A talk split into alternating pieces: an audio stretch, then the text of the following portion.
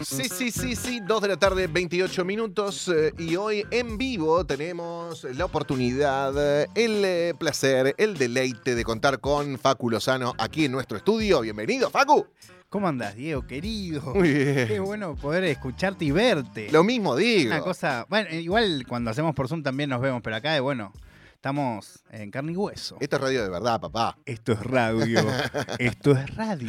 Esto es la radio.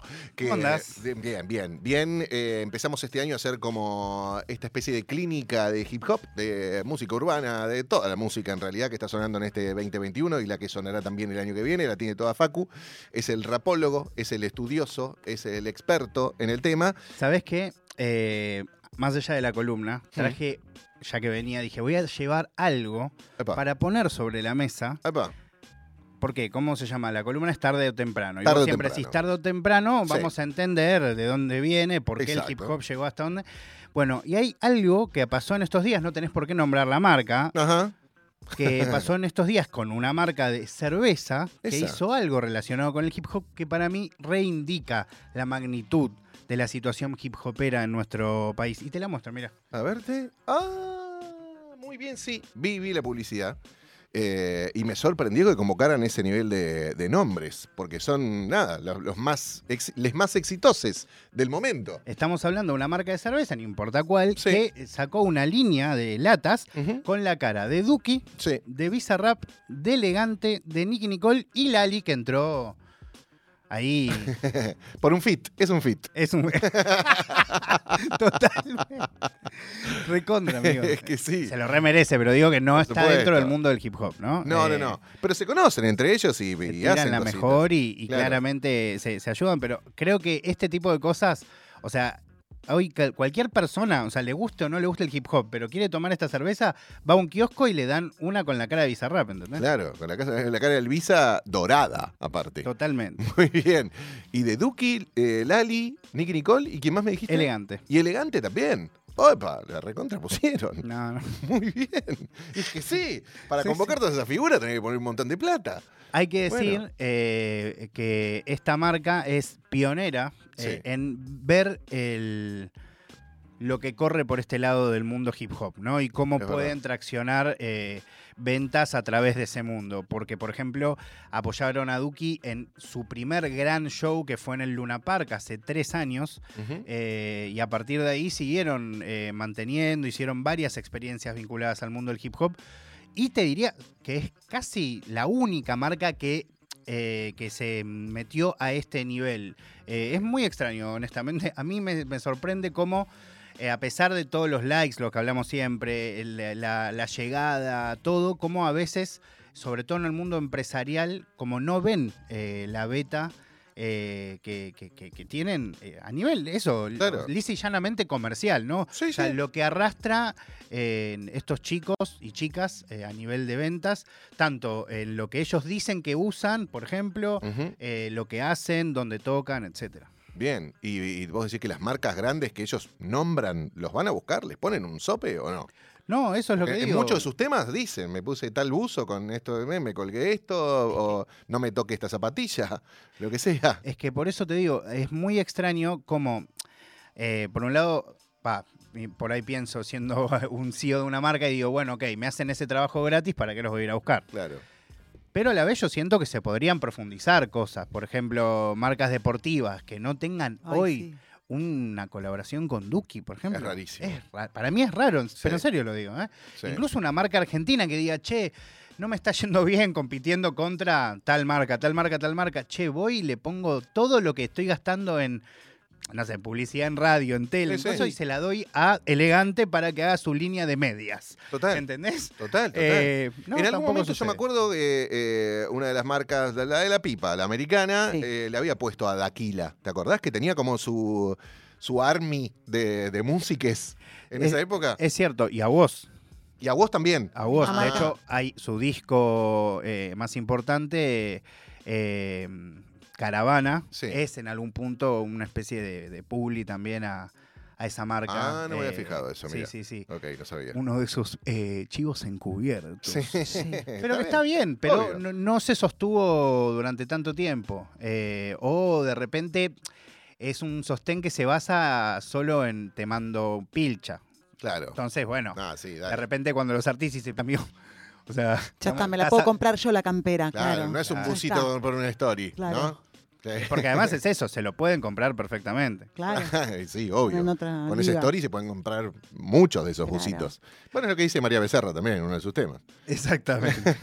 bueno, hoy les traje eh, una datita eh, vinculada a alguien que ya he nombrado en algún eh, momento de tarde o temprano, Hmm. eh, que es uno de los freestylers más importantes de, de- de Argentina, eh, por todo lo que ha generado y por la magnitud y la, la influencia que generó en un montón de pibes y pibas que empezaron a querer imitarlo eh, para lograr eh, ser freestyler. ¿sí? Voy a intentar ponerlos un poco en contexto. A ver. Hoy el mundo del freestyle, como siempre digo cuando arrancamos estas charlas, me permite, por ejemplo, que yo esté acá haciendo esta columna. ¿sí? Sí. Ahora, 2012 había una sola marca, que era una marca de energizantes, que apostaba a ser una competencia importante. Cierto. ¿sí? La famosa batalla de gallos. Sí.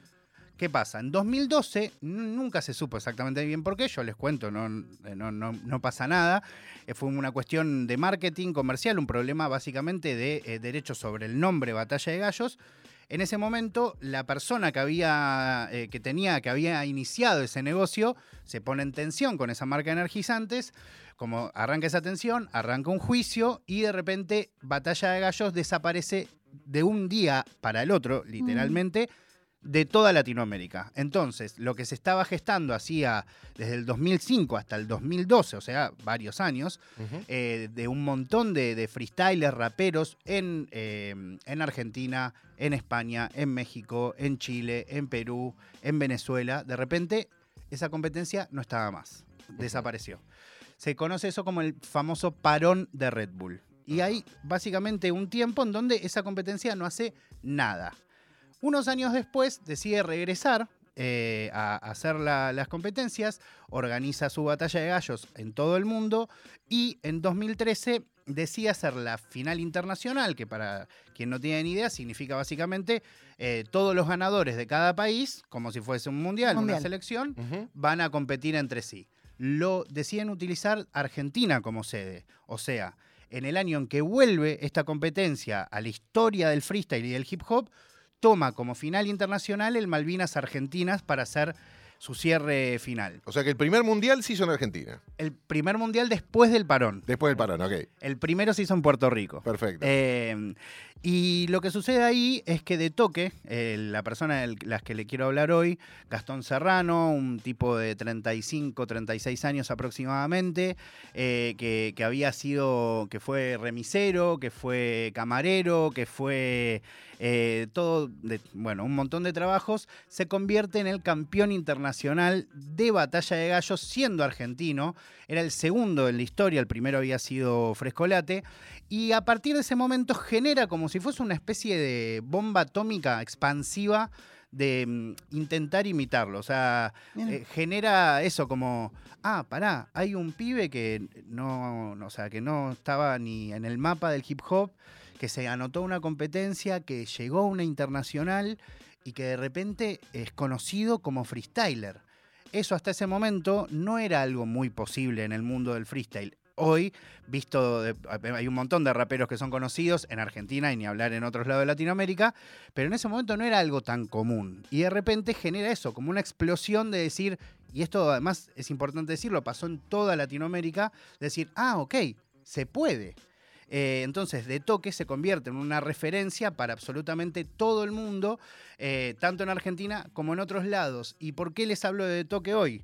¿Por, por- qué? Porque por un lado, decidió abandonar como competidor una de las competencias más importantes de la actualidad, que es FMS, de las cuales les he hablado, que Sí. es la única liga profesional que hay en la actualidad. Se convierte en jurado pero se baja de la competencia. Y por otro lado, porque exactamente hace ocho años, ayer, para ser más preciso, eh, se, se cumplían años de esa fecha especial del 2013 que terminó siendo, como digo, una bomba atómica que repartió freestyle por toda Latinoamérica. Ok, hermoso. Bueno, y de toque, ¿por qué decidió bajarse? De Toque decide bajarse porque, eh, tal cual les comento, eh, él como mínimo eh, empieza a rapear desde el 2013 o incluso un poquito antes. Mm, Y en este caso ya vivió demasiadas etapas del freestyle, claro. logró llegar a, a- a este momento de su carrera sin descender de la liga en la que estaba participando, estando a la altura de todos sus contrincantes, siendo bastante más grande y todos sus contrincantes más jóvenes, y sintió que ya estaba, al menos hasta acá, Qué lindo. y que quería sí. Qué exquisito retirarse, retirarse ahí, sin. Qué hermoso. Es que también vos pensás que estás en una de estas batallas, ¿no? Eh, Y, y tenés un pibito de 18. Claro. Vivió la mitad de tu vida. Decís, bueno, voy a hacer otra cosa. ¿Y qué hago peleándome con este ¿y- y pibe? a qué se ¿Y, por- qué este pibe me está diciendo estas cosas? Es que, ¿sabés que Vos lo decís así, pero es exactamente así. claro. Es exactamente así. Deto, más allá de la edad, es una persona que, a ver, hay una cuestión energética. Cuando vos te peleas con cualquier persona, lo Hmm. podemos, uno queda, queda mal, ¿no? Lesionado. Uno energéticamente complicado, ¿no? Claro. No importa incluso aunque sientas que es justo, uno atravesado, ¿no? Sí. Bueno, imagínate hacerlo eso de manera profesional. Claro. O sea, y tener que efectivamente sostener, por ejemplo, como en el caso de FMS, son batallas no de 10 minutos, sino de 30 minutos Oh. contra otra persona diciéndote una cosa tras otra cosa y recibir una cosa tras otra cosa tras otra cosa. Claro. Y a veces eso te pasa, como le ha pasado de toque muchas veces, de tener que enfrentarte a alguien contra la, la que la verdad no le querés decir nada. No, Pero obvio vos decís, Totalmente. bueno, pero es su trabajo. Bueno, ok, está bien. ya está. claro. Pero por ahí no le querés decir nada igual. No, y ¿Entendés? tampoco querés recibir. ¿Sabes las cosas que yo hice para que vos estés parado acá, Sí. pibito? O sea, Bueno. es eso también, ¿no? Por otro lado, lo relaciono con los boxeadores que tienen un tiempo límite de recibir golpes y darlos, entonces termina, bueno, listo, en la gloria. Él ahora dejó, de, dejó la batalla, pero se sigue dedicando a la, a la música y, y sigue haciendo con eso cosas. No es que lo dejó atrás. No es Se, que se- se retiró por el momento de esta competición. De es que se bajó del, que abandonó la, tiró los Exacto, guantes. pero- a la- se, se baja de la competencia que nos hacía verlo de manera más cotidiana. Es como si un equipo saliera del torneo en el que juega todos los Ok. domingos, ¿se entiende? O un actor que deja la televisión y el cine y se dedica a. Al teatro, a hacer bien, una obra de teatro cada tanto. Bien. ¿Se entiende? Una cosa así. Eh, Sí, porque por otro lado es re joven. Claro. Exacto, tiene treinta y pico Una años. carrera por delante enorme. Hay, hay que decir también que se convirtió en jurado de esta misma Sí. competencia.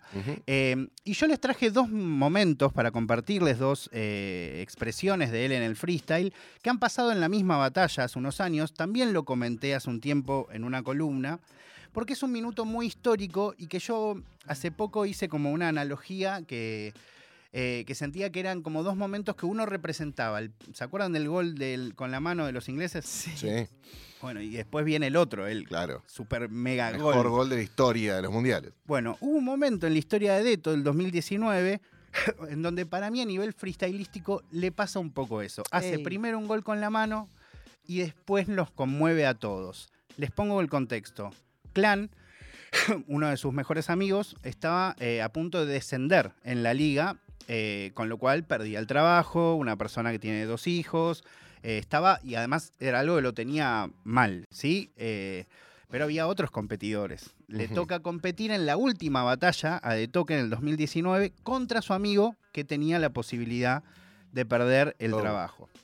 FMS, para quien no tiene ni idea, tiene eh, momentos, formatos. ¿sí? Por ejemplo, los primeros formatos es tenés que cumplir una determinada cantidad de palabras que te aparecen en una pantalla.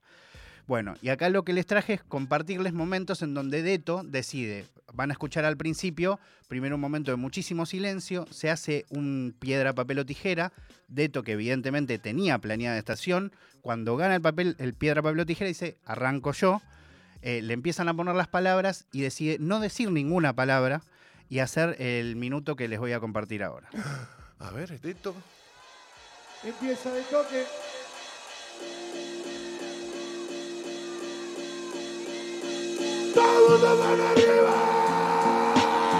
Checa, check, checa, check, checa, checa. Y se lo damos en 3, 2, 1. bien, esto es el futuro, en donde sigo, siempre fui un duro. Lo hago de raíz y yo tengo la emoción. Es que en realidad a mí no me interesa una posición y no me juna nadie por allá en el montón. Pero yo sigo rapeando de hace un montón y hace años que vengo dirigiendo el pelotón y disparo casi siempre con rimas y con pasión. Rimo siempre en la tarima, no voy a patinar porque esto se aproxima. El reto va a rimar cada vez que está en la esquina. Me pueden alcanzar, pero de lejos sé que no se aproxima. Y estoy ahí, lo hago diferente, no van las posiciones. A mí es esta gente la que me emociona normalmente. Le meto al rival, casi siempre al oponente. Esta mierda no se explica. La gente no lo entiende, no saben qué significa. Pero el dedo está de testigo. Y antes que una mierda de tres puntos está un amigo. Y digan lo que quieran, no te hagas el malo. Tengo coraje y lo hago, lo hago bien y.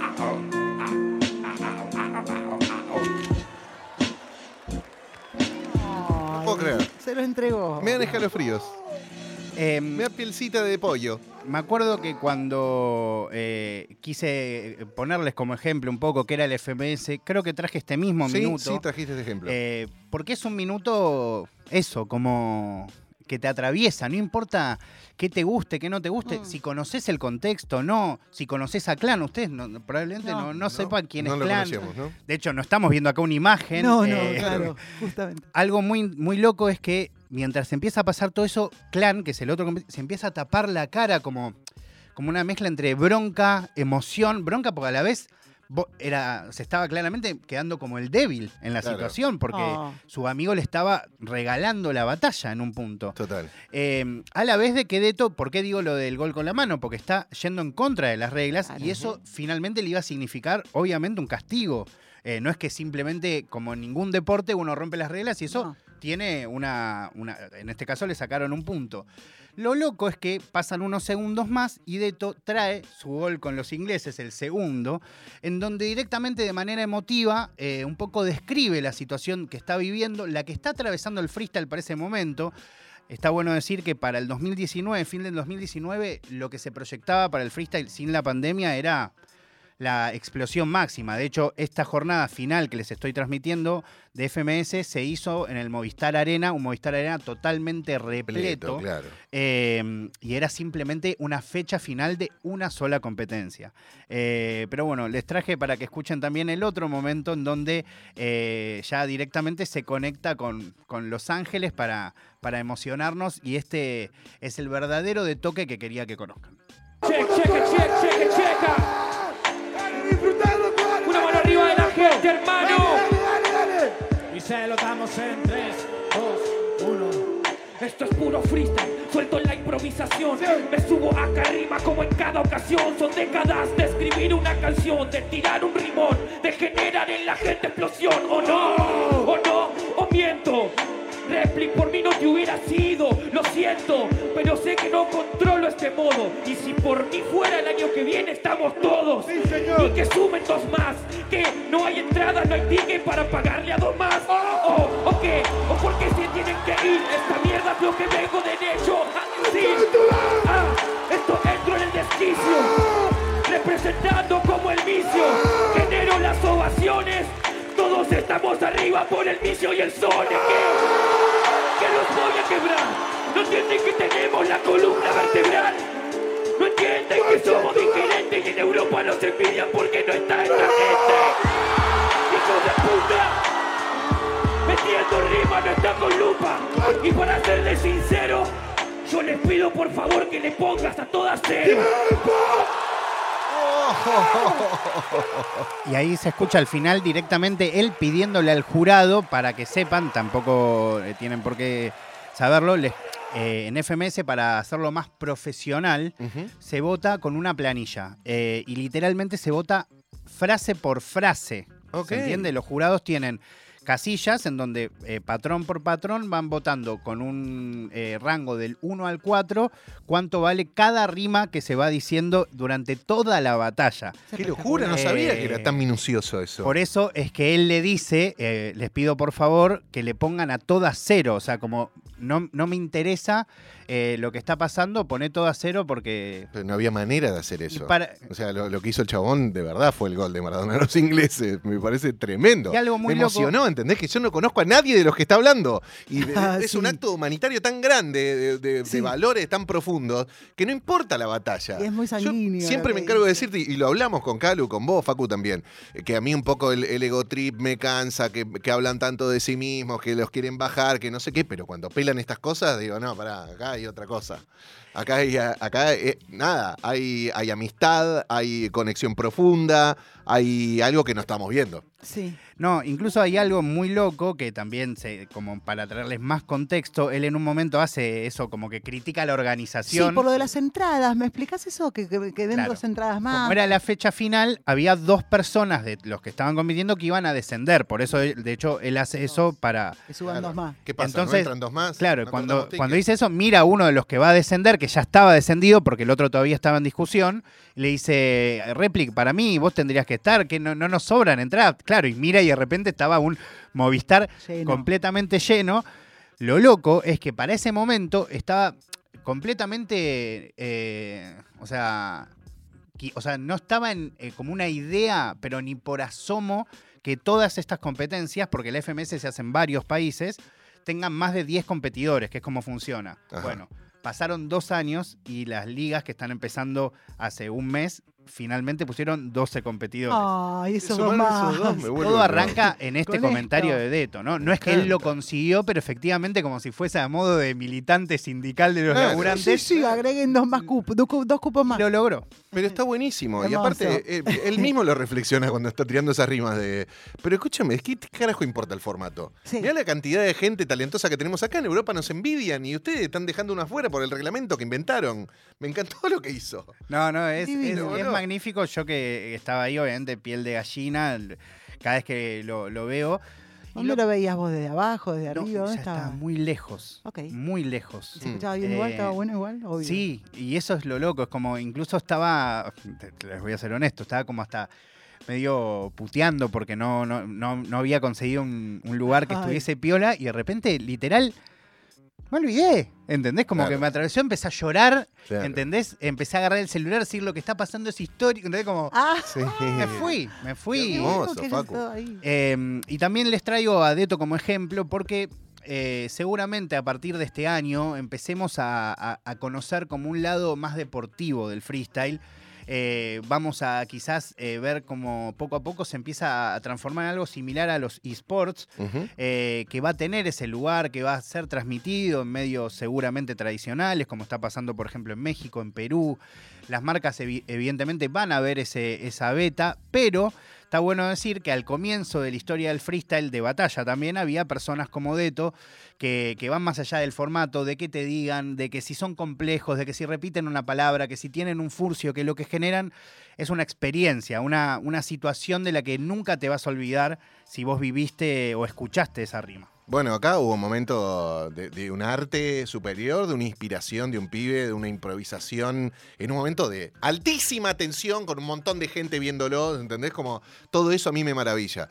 Eh, lo que decimos siempre, tenés más de 40, más de 50, no, no nos queremos ser los pendejos, queremos No. ver qué pasa con estos pibes, qué están haciendo, qué les pasa por la cabeza, cómo se están expresando, qué arte pelan y darles lugar también porque me parece hermoso. Y, y más cuando me traes estas cosas, Facu.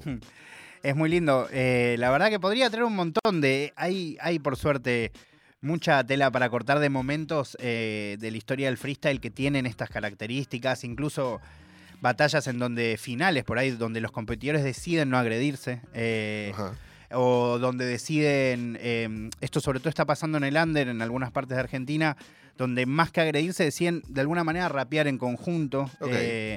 Em, como hacer un, es un rap combinado, ¿no? Y que, que el que termine destacándose es el que mejor lo hace y no necesariamente el que destruye al otro. Qué evolución. Em. Como simbólicamente. ¿Sabes qué? Hicimos hace un par de años en la otra radio, una marca decidió poner plata para hacer una, especie de batalla de gallos bancada por esa marca de, de gin, era, ¿no? De una bebida alcohólica. Eh, entonces venían estos pibes que ya habían participado en algunas batallas y demás, y se les ponía un tema, Era un obviamente. Billie Jean.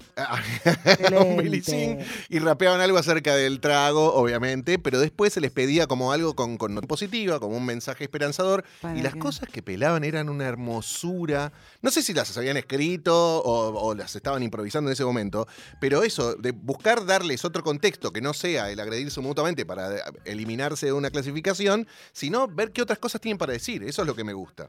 Es que el freestyle originalmente no, es- no nace en batallas. Digo, Claro. imagínate que no, no es que arranca de esa manera. Hmm. El freestyle era básicamente juntarte con tus amigos y de la manera que se zapaba con instrumentos era improvisar eh, y un poco contar que estábamos viviendo. Así nace el freestyle y todavía tiene esas características de, de mientras estás con la gente que, que- que- que estás, empezar a freestylear y divertirte un rato. Mm. Y eso también de alguna manera se traslada a las competencias, pero lo que sí está cada vez más grande, y es lógico también porque a la vez le permite perdurar en el tiempo, está ganando esta versión más deportiva, profesional, eh, en donde lo que nacen son competidores que, que están muy pendientes eso, de los formatos, de las palabras, de cómo decir qué cosa, de hacer Técnico. referencias históricas, gente más técnica, exactamente. Exacto, bueno, estarán ahí en la alta competencia con, con estos niveles y después cada uno rapeará lo que quiera con sus amigues, ¿no? Cuando Claro. se juntan pondrán una base, uno hace beatbox y vamos a decir lo que tengamos ganas, ya fue.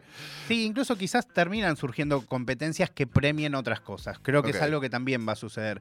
Yo elegí una canción para el final, para cuando ustedes quieran, que es una canción de Deto. Eh, antes vos me decías, Car, eh, si, si él de alguna manera eh, sigue o sea, Claro. haciendo música. Sabés que no. O sea, es de los pocos competidores que, si bien tiene canciones, eh, eh, hubo un momento como que se identificó con la figura del competidor, la llevó a cabo hasta el máximo, ¿no? Por ello es uno de los representantes más importantes de nuestro país y de Latinoamérica. Pero hoy no está en esa. De hecho, se dedica más a ahora a ser jurado, a hacer transmisiones en Twitch, a hacer contenido para YouTube, analizando freestyle, analizando canciones, pero no haciendo canciones.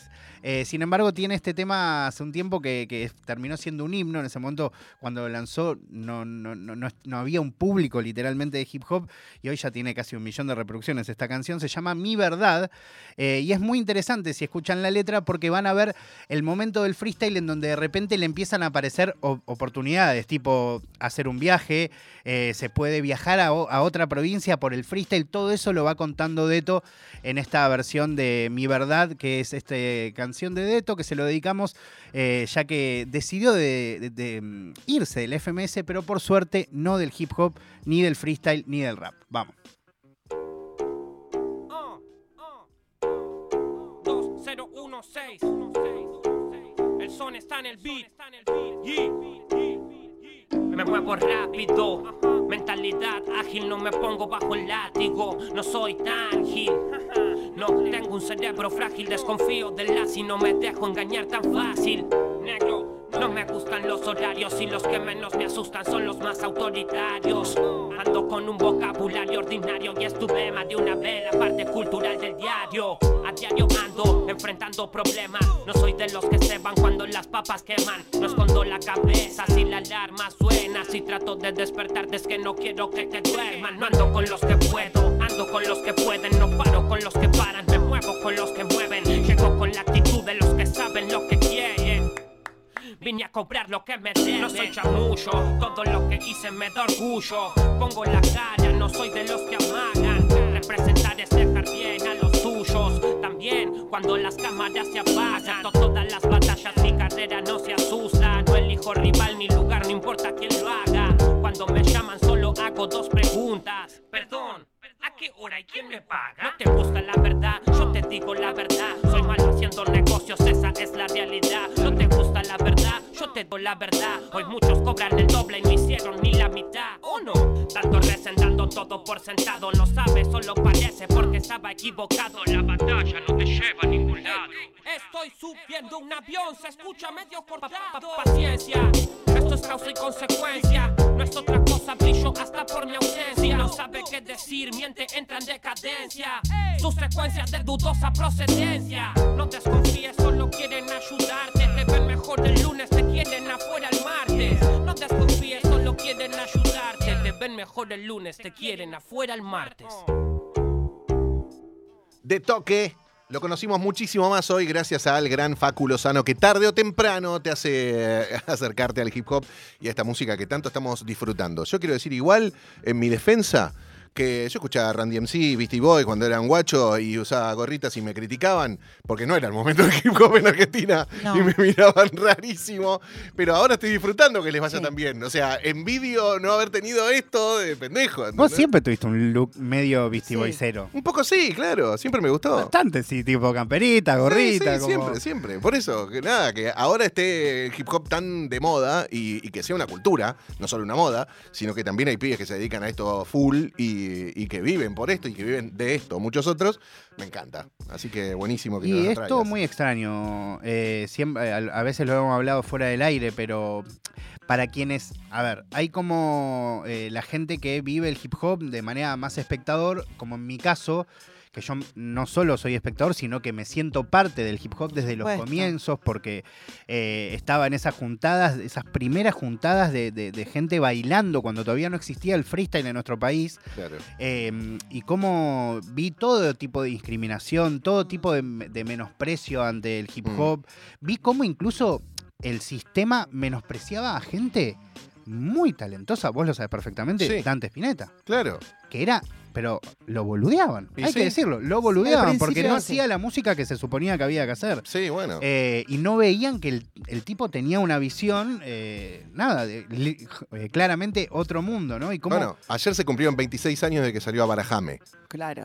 26. Se lo criticaba bastante 26. la Barajame. ¿Viste ese video? todavía creemos que el "No, hip hop puede creer". empezó ahora. Claro, claro. Eh, 26 años de Barajame, nada más de eso. Claro. Solo de esa Solo de eso, claro. y que no fue su primer tema, No, por eso, ¿no? claro. De eso ya pasaron como 30. Y pero lo el- recriticaban. La- el otro día, no sé si se enteraron, falleció Virgil Abloh, que es un gran diseñador de Off-White y también director creativo de Louis Vuitton.